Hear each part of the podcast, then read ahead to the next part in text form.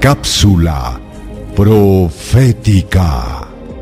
De acuerdo con la visión de Daniel 11, ¿qué hizo el cuarto reino contra Grecia? Leamos lo que la Biblia dice en Daniel 11:3. Se levantará luego un rey valiente, el cual dominará con gran poder y hará su voluntad.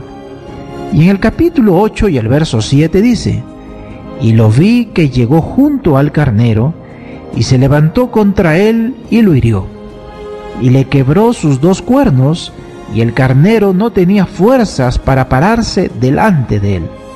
Lo derribó, por tanto, en tierra y lo pisoteó, y no hubo quien librase al carnero de su poder. Amigos, recordemos, el versículo 2 dice que el cuarto rey, identificado como Jerjes, emplearía toda su riqueza contra el reino de Grecia. En ese tiempo, la península griega era la única área del Mediterráneo oriental que no estaba bajo el dominio persa. En el 490 a.C., Darío el Grande, predecesor de Jerjes, fue detenido en su tentativa de someter a los griegos.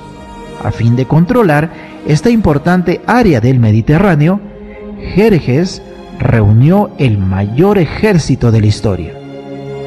Justamente, el historiador griego Herodoto enumera más de 40 naciones que prestaron tropas al ejército persa.